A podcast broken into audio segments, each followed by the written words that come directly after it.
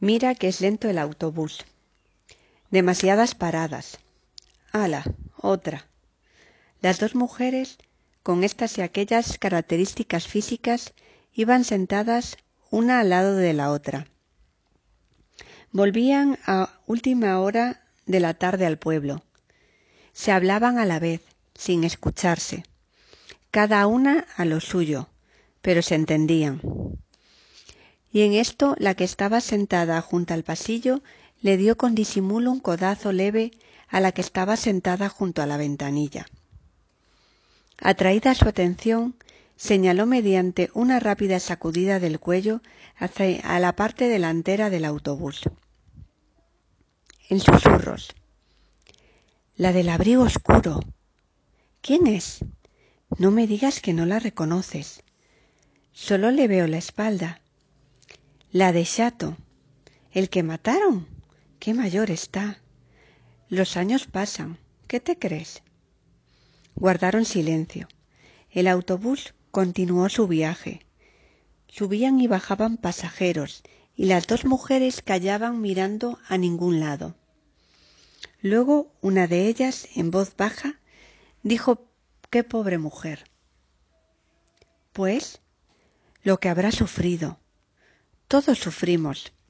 Sí, pero ésta lo ha tenido que pasar muy mal.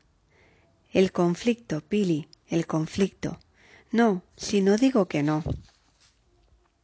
Al rato, la que no se llamaba Pili, ¿cuánto te juegas a que se baja en el polígono industrial?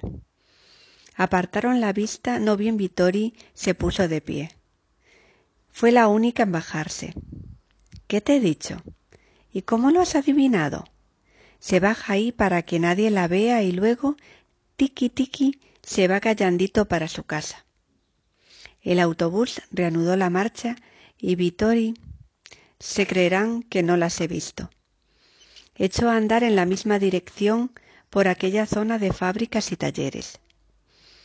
El geste, gesto, no altivo, eso no, pero serio, los labios apretados, la cara levantada porque yo no tengo que esconderme de nadie. El pueblo, su pueblo, ya casi de noche, las ventanas encendidas, el olor vegetal de los campos circundantes, pocos transeúntes por la calle. Y cruzó el puente con las solapas de abrigo levantadas y vio el río manso con sus huertas en el borde. Nada más meterse entre las casas le vino como una dificultad de respirar. ¿Un ahogo? No exactamente. Es una mano invisible que le aprieta la garganta cada vez que ella vuelve al pueblo. Subía por la acera ni deprisa ni despacio, reconociendo los detalles.